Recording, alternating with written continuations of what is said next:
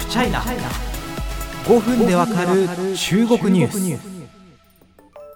富裕層の芸能人が吊るし上げにあったりファン経済が、えー、叩かれたり、えー、大手 IT 企業アリババや DD テンセントに規制の手が及んだり果てはネットゲームが精神的アヘンと叩かれて、えーまあ、ダメージを食らったり、えー、教育ビジネスが大なたを食らって学習塾が、えーまあ、教育ビジネスで非常にたくさんの失業者が出たりと本当に中国ニュースにはあのもう困らない、困らないって言ったら変な言い方だけれども、あの追うのが大変というような1年です。でそのこの一連のですね急進的な規制、なんかこう中国社会にとってどんな意味があるのか、習近平指導部は何を考えているのかというのを専門家の取材に基づいた内容を前回からお届けしています。えー、中国政治が専門の学習院大学江藤直子教授は狙いとしては中国社会はより良くなっている。そしてその中国社会を海外は理解していないんだというような世論誘導があるというふうに指摘しています。さあこの2回目ですがこの世論誘導中国としてはうまくいくのかもしれませんがそこに生まれる副作用について考えていきたいと思います。まずは文化大革命的な効果ですよね。まあ、この取材させていただいた江藤先生はあの今回の動きはですねあの文化大革命とは言えない、まあ、文化大革命の再来とは言えないというような立場をお取りになっています。まあ、その理由としては文化大革命っていうのはちょっと話すと長くなっちゃうのでどこかで文化大革命とはみたいなことをやりたいんですけれどもあのまあこれは毛沢東さんがですね大躍進政策という数千万人の餓死者などを出したと言われる、まあ、政策の失敗を受けて国家主席の座を追われたわけですけれどもその時に権力闘争として発動した政治キャンペーンのことです。まあ、つまり、まあ、毛沢東さんの時代は国内だけを見てたんですね自分が権力を得るとただし今の習近平指導部、まあ、特に習近平さん本人は自分が権力を握りつつアメリカとの競争に勝たないといけない。そのためには国内の分裂を煽るのではなくて国内はむしろ一致団結していた方がいいという状況の違いがあるんだというふうに指摘しています。ただし、まあ、今回のテーマでもある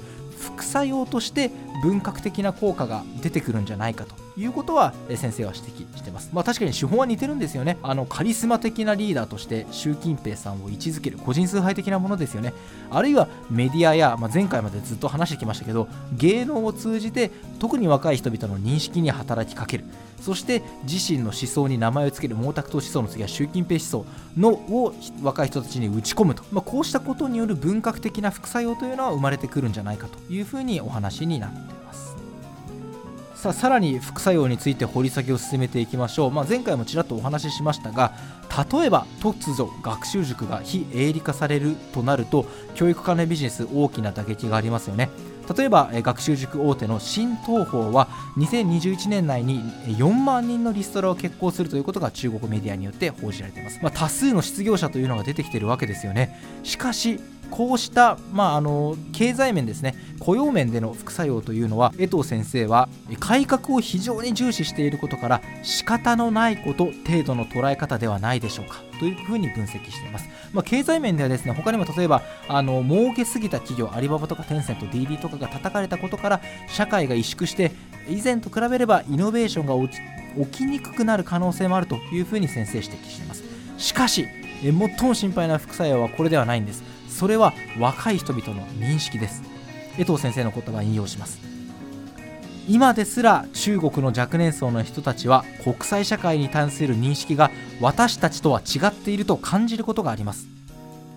そうした対外的な誤認識に加え習近平思想がボトムラインとして組み込まれてしまうのは非常に懸念すべきではないでしょうか。これまで中国では40代以上の人たちなどは表に出さないまでも政権に疑問を持つ部分がありました。しかし30代以下の人たちはもしかすると政権に対する信用信頼が非常に高くなることがあり得ると思います。